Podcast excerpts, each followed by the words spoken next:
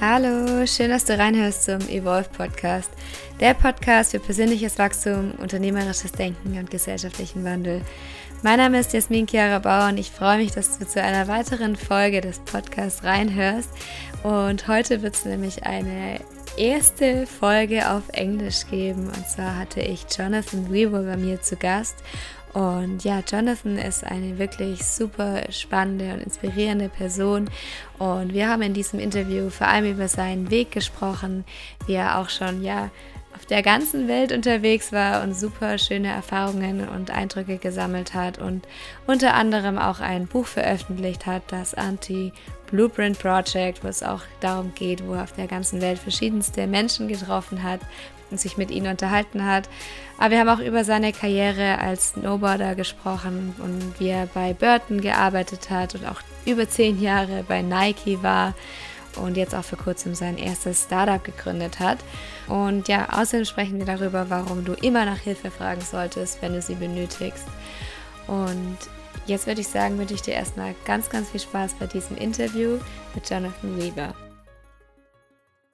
So, today I'm really happy to welcome a special guest in my podcast. Jonathan Weaver is my guest in the Evolve podcast. And so, welcome to Evolve, and I'm happy that you're here. Thank you. Thank you very much for having me. I'm excited to be your first guest in English, I believe. Yeah, it's the first interview in English. So, okay. I hope it will work out, but I think it's okay. um, so maybe before we start, like, can you just uh, tell a little bit about yourself, or maybe what did you do, who are you, and maybe also the question. I don't know if you know the book from John Strelecky, um, the Why Cafe. So, uh, why are you here? okay, that's a lot of lot of questions at once. Um, yeah. So let's start. So my name is Jonathan Weaver. Yeah, I'm from England. I was born um, in Oxford, and I lived in the UK for around 18 years. On that time, I discovered snowboarding.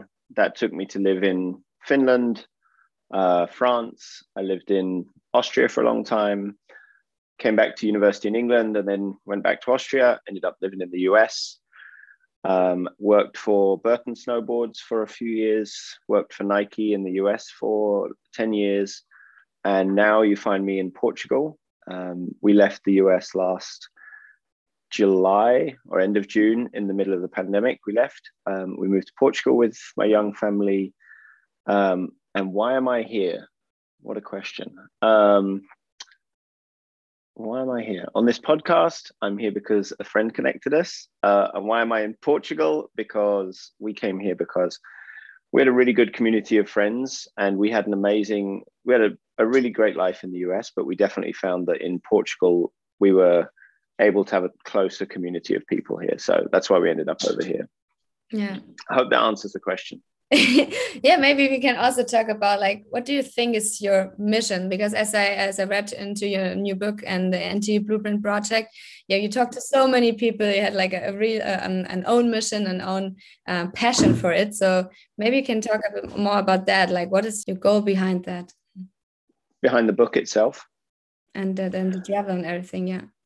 Yeah so i mean the, this i suppose the goal behind the book was to show people that there is multiple different ways to get where you want to get to. You don't have to follow the same blueprint which is given to you at school of you have to go to this school, you have to get these exams, you have to go to this college, you have to do this master's, and then you have to get a job at this place.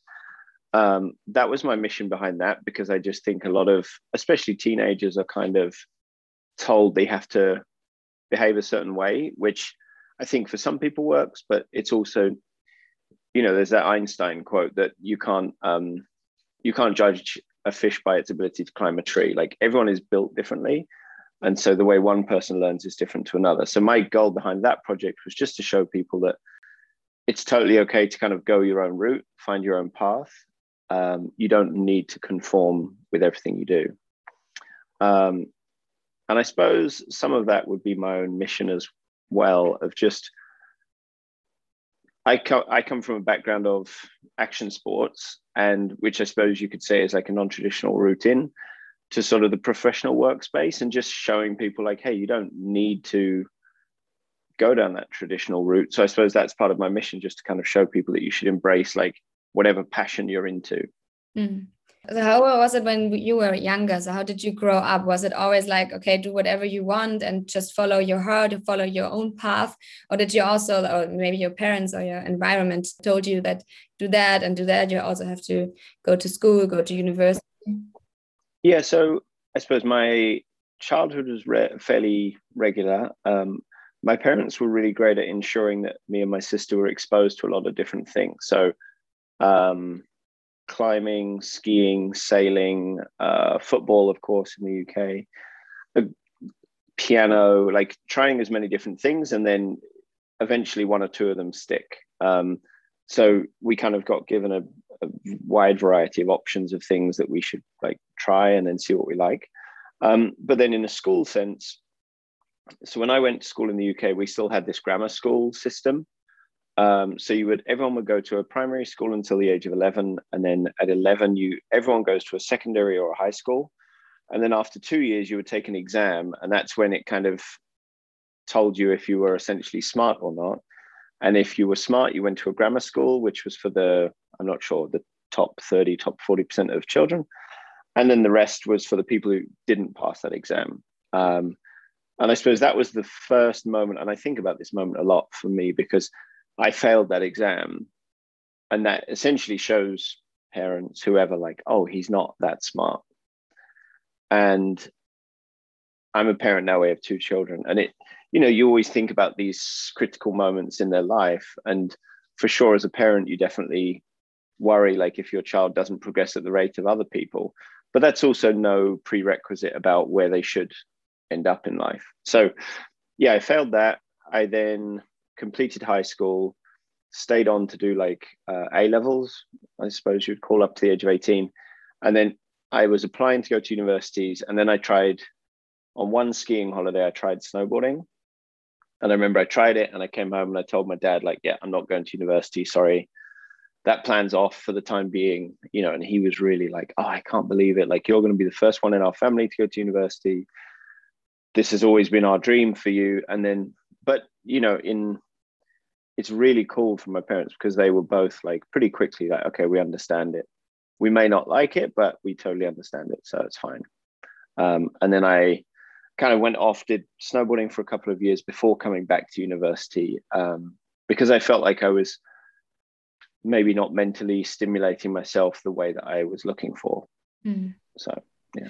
And when you made the decision to just to do a snowboarding and not go to university, so what was your thoughts and like in your mindset, like what what changed also, and, and maybe in your environment and the people, what did they say, but also what were your own thoughts in the during that time? Um, so I always think I'm really lucky with this, and I think it's probably the same for people who get super into music and they want to go and tour with a band or super into art and they want to lock themselves in a room and just do art any creative pursuit. Like for me literally i remember the moment of like doing two turns on a snowboard and just being like that's all i want to do. And it's it's pretty powerful when you have that moment and you realize like okay this is where i'm going to put my time and energy. And it may seem at the time like i'm sure to my parents you know this was like what the year 2000 like kind of a strange like you want to go and ride a wooden piece like a wooden kid's toy around a mountain what's that ever going to become? Um, so there was a bit of it yeah where a lot of friends were like hey what so what are you doing? You're not going to go to university. You have the opportunity. My parents were very similar. Um, but it just you know there was something inside me that felt right. But also as well like you know by the time you get to 18 if you've been in school from the age of five that's 13 years like full time. You know we're about to put my son in school in portugal at the age of five and i think about that and i'm like that's a long time for him to be in education now and for sure we all need education but if at some point you know we want to take him out of school to go traveling or to experience something i think that should also be accepted so um yeah it was a it's a very strange thing but like I hope everyone in their life experiences that kind of moment once where you try something and you're just like, that's all I want to do with my next few years because it's pretty, yeah. pretty cool. Yeah. and i would say like so many people say that now uh, you found your passion you found your purpose um, and so many people are looking for their purpose. Can you maybe give a tip or anything like if a, a person says okay i really really want to find my purpose but i don't know how and i don't know where where to look for. So is there anything i can do to find out what i really have my passion for my my purpose? Yeah and I, I think in terms of finding your passion is like not it's very easy to talk down our own how do you phrase this? But you know when something is your own you see it as smaller than if it was someone else's right? So like you may be super into i mean snowboarding is a very niche sport right? There's only a few people who do it. You know it might be the same as uh, mountain biking rock climbing collecting. Like you know think about people in the video game world. I'm sure 20 years ago there were people in the same boat um, and I think it's just being open to like, no matter how small the niches that you're interested in, there is other people who care about the same thing. And I mm. think that's what has been great about the internet. Like, no matter, and there was a commercial from Discord this week actually, and they talk about this. Like, no matter how small your interest is, there is other people who love that same thing. And so mm. don't be afraid that your passion is something that there isn't a career in, because you know any interesting thing pastime activity, creative endeavor, sport, there is a whole industry behind it. So, you know, there is always a way to kind of make it into your life if you're willing to let it. Mm. And I would say it's also, and you know, a lot of people have said this before, but it's a lot easier to work on something that you're passionate about, especially at the beginning of your career where you maybe not going to get paid as much money. It's much easier to work on something that you love at that point of your career if you really, really love the thing that you're engaged in. Yeah. And on the other hand, if you like say, okay, I found my passion and I found my way, but I'm so afraid to follow it, and I have so many fears. Like, how do you have any, yeah, a tip or something like a step to how to to cope with the fear if you really want to uh, follow your path, but you're so much afraid of it? Um. So I think I think the one thing is like it, it the chances are it will never be as bad as you imagine it will be. Um, I went through it last year, so I I essentially left Nike. I quit last year, and you know, as a I was director of marketing at Nike, so you have a full time job, great benefits, everything. Two kids, five and three, and then to walk away from that, you know, in my head every night going to sleep, you're like, but what happens if I never get another job? What happens if no one wants my skill set anymore? And quite often whatever you're worried about it ne- first of all it never happens. And then second of all like it's never going to be as bad as you think. And there's always you know you can always try something for a year and if it doesn't work out you can say no. I mean you know you've done a podcast for a year and a half and you i suppose with most things you never you never engage on a project or a pursuit because you think oh there's a job at the end of it or there's a career. It's more like let's just see where it goes. And then you can always reevaluate in a year or something yeah. I think also what you said, like that you just start with it. Yeah. Um, you did with your your book as well, I think, and also with your uh, snowboarding career. Mm-hmm. Like just do it and then see what happens, and not being afraid what comes next. Well, yeah, that's a great thing. And what would you say? Like you saw so many different places, you lived so at so many different places. What was the most inspiring thing, or what do you get out of these traveling and and these these experiences? What would you say? How did it change you, maybe? Um, well, I suppose when you grow up in one country, so you know, I both my parents are from the UK. We spoke English in the house, and I think a lot of us are like this, whether or not you're brought up in England, the UK, Germany, USA. Uh, quite a lot of people are still brought up in a very, I suppose, conventional household. Um, you know, even to the point where I studied French at school and I was just like, there is no need for me to learn French. I learned German for one year, and I was like, this is the most, I don't care where the Bahnhof is. Like, I'm never going to go to Germany. Like, that's another country. I'm good here in England. And then, of course, like, I married a German lady, wife, girlfriend. My wife's German. So I married Marika. Um, and then, you know, I, we lived in France for a little while as well. And I think the thing that it just makes you realize is that there is so many amazing places around the world to see. Um, and just to try and expose yourself to that. Um, we're doing, you know, we're trying to do the same with our kids now. So raising them so they go to a Portuguese school, they speak English at home, they speak German when their grandparents come. We did a road trip up to France last week, staying in a van, just to try and show them that there is a lot of different world out there outside of where they live in their like half mile radius or something. Um, but the other thing as well is it goes back a little bit to this point about just starting something. Like the beautiful thing with traveling or moving to another country is, or it's like, it's almost like hitchhiking. You know, I hitchhiked once from, because I, I flew to LA thinking I could go to Mammoth Mountain. And then I took a train. Obviously, then Yosemite Park was closed because it's winter because too much snow. Went back to LA. And then I hitchhiked the whole way.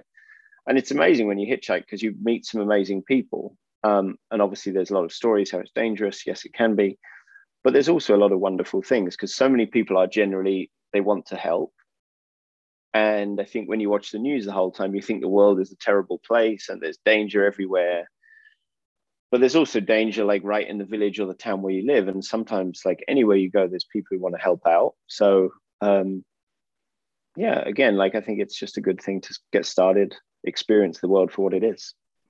Yeah yeah that's so awesome and and also like when you said that you had uh, your career in with snowboarding but you worked also at nike mm -hmm. but also at burton and now you found recently just founded a startup a company. Mm -hmm. um, so who are the people around you? Do you have any mentors or like who is inspiring you if you need help? To to whom do you talk to if you need any support or advice? Yeah that's a really good question. It's um it's also I think that's something that comes as we get older as well, because I know through the age of like, I don't know, 20 to 30, you kind of feel like you're not on your own a little bit, but you've left home and you almost have to figure everything out. And there's all, almost a little bit of like shame if you have to ask people how to do things. And you have to then realize like, it's fine to ask for help, like whatever it is. So, um, one thing I started doing last Christmas actually was doing a goals workshop and it felt like super weird and awkward to do it, right? Because it's not, you know, talking about money, talking about aspirations and goals, especially from the UK. That's something that people don't do. I'm not sure how it's in Germany, but so we had five of these workshops with different friend group, and one friends group was like a really tight group of friends I know, and we were like, "Hey, this year I want to earn this much money and do this and do this." You know, five years ago I'd have hated the thought of doing this. But once you do it, it's amazing how many people are like, oh, well, you should think about trying this or trying this. So I have like a pretty, I have a group of friends who I can kind of ask for good help in those kind of situations. I also have one really good friend who, whenever there is a, a bigger problem or a bigger issue with money, I can just ask him, like, hey, what would you do? And then he always has good advice. So generally, I've tried to like gain either friends who I can always like have a trusted group with or also mentors. And I was lucky at Nike because there was like a lot of really, really great leaders who you can learn from in not only in terms of their expertise in terms of marketing and running a business, but also leading people and how to make other people better, which was something that was really, really good to learn from. So I suppose to try and sum up in a short answer is like always look for mentors or people who can kind of be that person in your life or your career who can help you think about your next steps. Yeah. And if you find these people, would you just ask them to help you or how would you yeah, to reach out to them? Yeah, so honestly, I think one of the things I've realized over the last few years is just to be happy asking people for help. Um, and being everyone's been where you were at some point and I think everyone understands the struggle that we're all in. And it can be anything from, hey, I'm writing a book, I need help from someone who's done this before, or hey, I'm trying to get a new job, how do I ask for this much money? Um, again, in general, like the universe is a nice place, people are trying to be helpful. Um, mm. Just ask. Like I had a lot of people from when I wrote the book who called me like, "Hey, can we just have time on Zoom to chat?"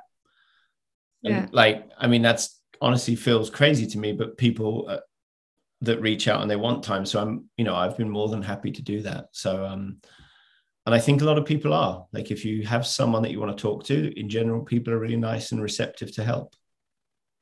Yeah, that's definitely like uh, not being afraid to ask for help. I think that's a, a really important thing.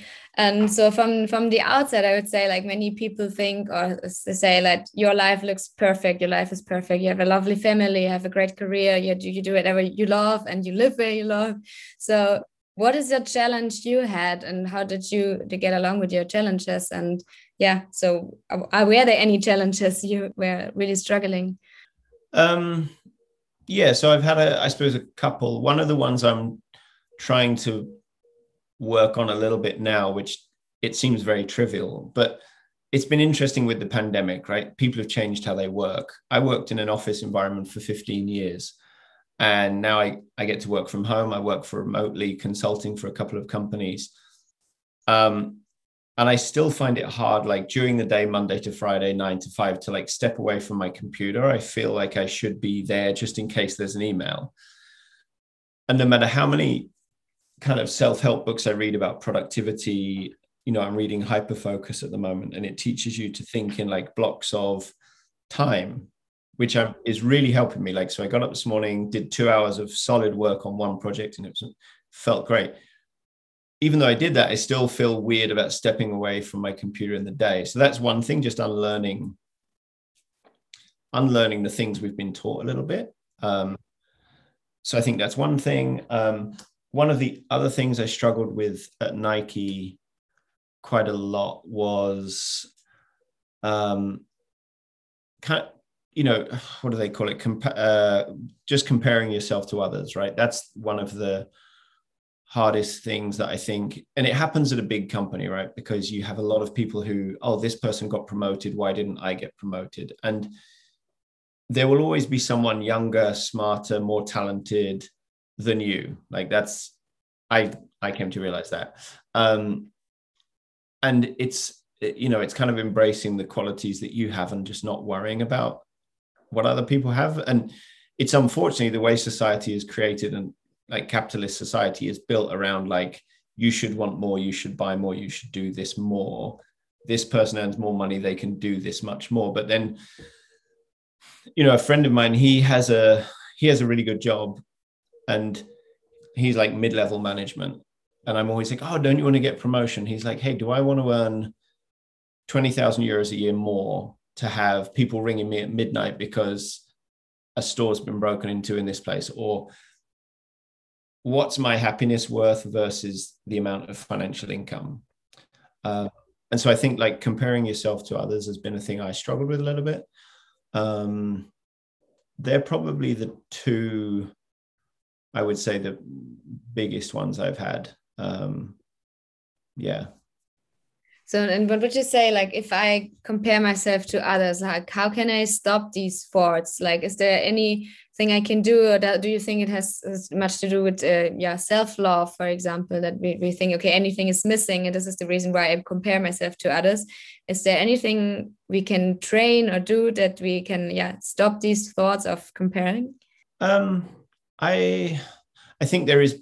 I mean, like for sure having like sport as part of your life i think is very helpful whether or not it's running or yoga or meditation like something where you can be focused on yourself rather than everyone else for a minute because between cell phones televisions uh, workplace environments it's easy just to look outwards and and i do this as well you know sometimes i would get so mad at myself you know you'd be like why am i even worrying about what someone else is doing i have everything I could ever wish for here and more.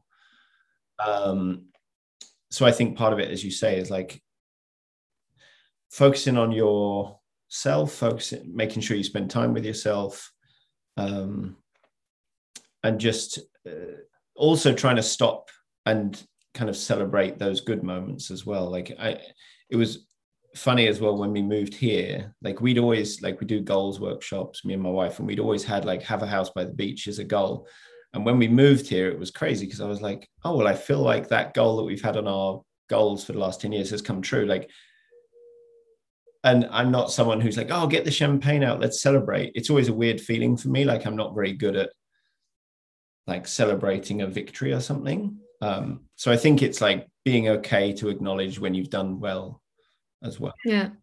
Yeah, that is so important that you just uh, acknowledge what you you achieved and what you did and what you have. Uh, yeah. Yeah. And do you have any routines or rituals or anything like you mentioned yoga, meditation? Is there anything you do every day? And is it like every day or is it only sometimes if you need it? Um, I do yoga most every I either I either do yoga or I surf every day. Um, so depending on how the swell is, but yoga definitely every day. I started that because like becoming a parent and like I had a crazy bad back, which um, from picking up the kids. So I started for that, but then I kind of realized that that time through the day to be quiet and alone with yourself. So that's been a pretty big thing for me. Um, I tried, like I tried journaling, and I just didn't continue with it. I know it works really well for some people. I've tried some mindfulness, but I, to me, I found that yoga was just as effective. Um, and I also kind of get a little I like with yoga that you have like a physical output as well in terms of how your body feels versus just purely mental. Um, so they're the main things I do. I try to run. I also feel that I also need to spend time on my own, which being a parent is not easy, but like, you know, some people who are like, oh, I have to like have, I remember there was a, on the snowboard team, there was one guy that I used to manage and he always had to be with people. Like he couldn't be on his own you know, and for me, like if there's a Friday night and it's like, oh, there's a thing going on, or you can stay at home on your own, like totally fine to be at home on my own. Like I love time on my own. Um, so as long as I have some yoga, time on my own, good. So yeah, so me time is your thing. yeah. Yeah. yeah. I kind of need that. So and and what would you say? What is the or what was the best advice you have ever gotten like so far? Is there anything you can remember that the best advice you would say? Probably. So I'm sure I've had better advice before, but the the the advice or the the learning I had the most in doing the book, there was one guy who is a yoga instructor called Dre Gardner, and he he has this form of yoga called silent shavasana where it's done with music. Um, he also now goes into prisons and correctional facilities and practices yoga with inmates. And the thing that he always said was, um, if you want to know where you're going to be in five years, look at the people you're spending your time with right now. Um, and then, you know, the other version of that is, if you want to be broke, hang out with nine broke friends, and then you'll be the tenth.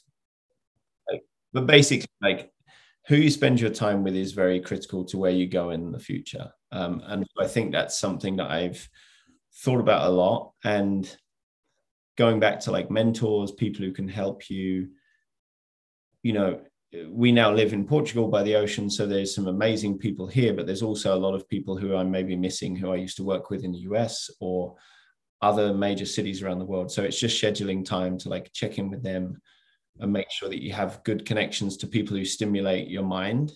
I think that's the that's probably one of the main ones for me. Yeah. Yeah that's a, a really good one that you think about cause and effect. So like what am i doing right now? What am, am i thinking right now? And, and what kind of people do i have in my life right now this will have an effect in the future? Mm-hmm. yeah that's super important.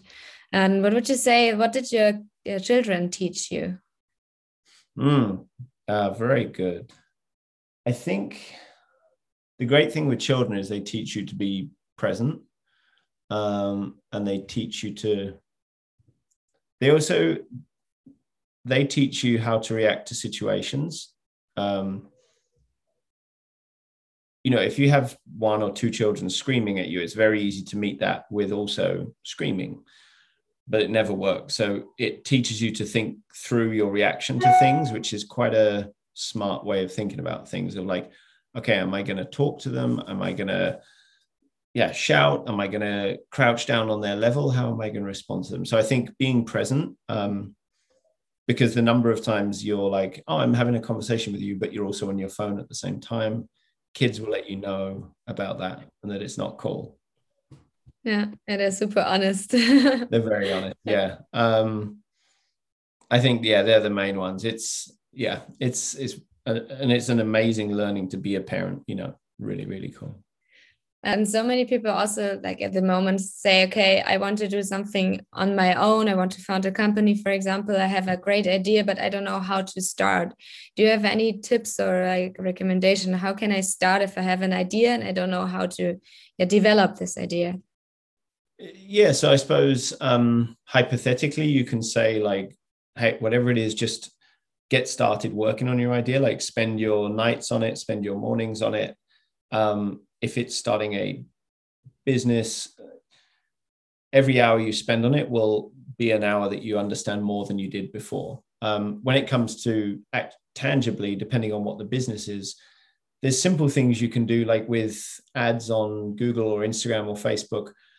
Of, you know, a friend of mine, he had an idea for a travel app, and he's, you know, we spoke about it, and he he basically built a, a mock homepage where it's like, hey, this is what this service will offer you. And I think it was an integration between um, basically your calendar, all of your frequent flyer apps that you have, um, train timetables, train ticket, everything in one place. And he built a website for that. And then he put paid ads against it just to see how many people are actually signing up for emails to see if that was of interest. Um, and in the end, he decided not to do it as a business. But with you know, with that kind of ad mindset, you can also essentially build a hypothesis and spend a few hundred euros against it and see if people are interested, which is which is quite nice. You can do that before even building a product. Yeah. Yeah, and as you said, uh, you're really talking to other people about your idea that you find the right people who can help you on the, on your way. That is really important. And um, we had like I think the last one where before the pandemic started, we had the Bits and Pretzels. It's also a startup event, and uh, Donna Burton was there. I remember her um, yeah talk was really inspiring, and she talked about the advantage or the the, the good thing or the benefit of the word no. Mm-hmm. So um, as you also said that you're reading a book about focus, like would you say how do you use the word no in your uh, everyday life? Or what do you think about like using no as a benefit? Um, I, I think i should have been better about it. There's another great book called essentialism. I'm not sure if you've read that one. Oh, um, because i was when at nike right you work at a big company you essentially have like an end of year report card it's kind of like being at school or university and one of my things was like, hey, you're like super nice to everyone. And basically, I would never say no to anything. I was like, yeah, whatever you need, I'll do it.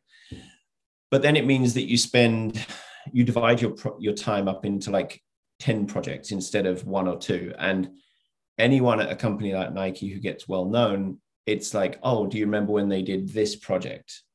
It's not, oh, but that person was super helpful on 10 projects. And so instead of saying no what i started doing was like hey i i spend my time on these areas. And i remember my boss she was like oh can you come in and do this for this project? I said yes i can do that. No problem at all. If i do that which of these other projects should i not do? I structured it that way. Um, because i it's not in my nature to be like i want to help everyone, right? And it sometimes means to my detriment because I end up doing 10 projects.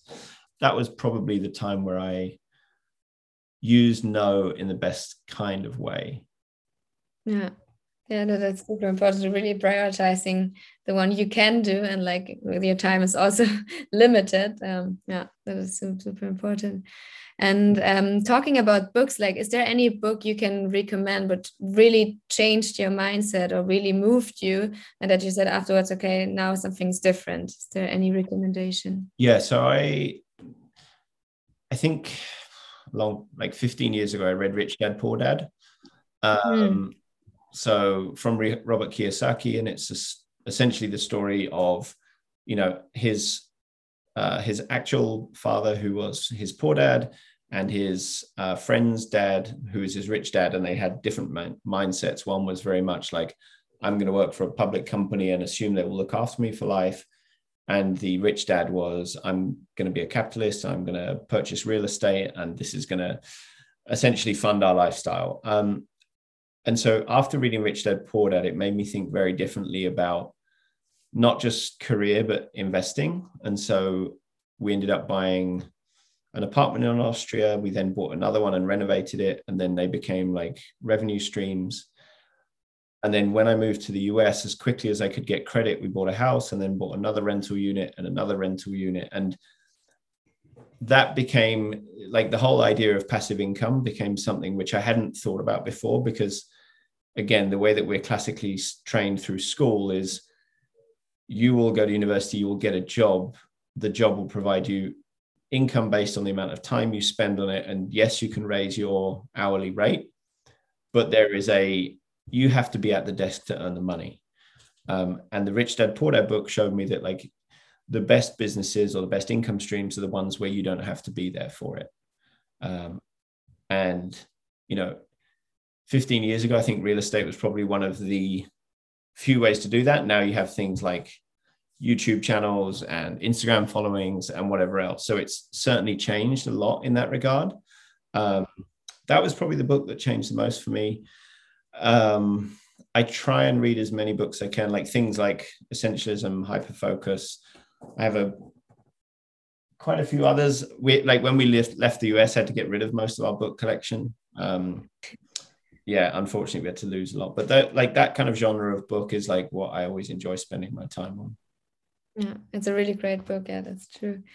Um, and for uh, the end, I always have two questions, uh, and the one is, is, kind of similar to one of the questions you um, asked in your book, like mm -hmm. the teenage self.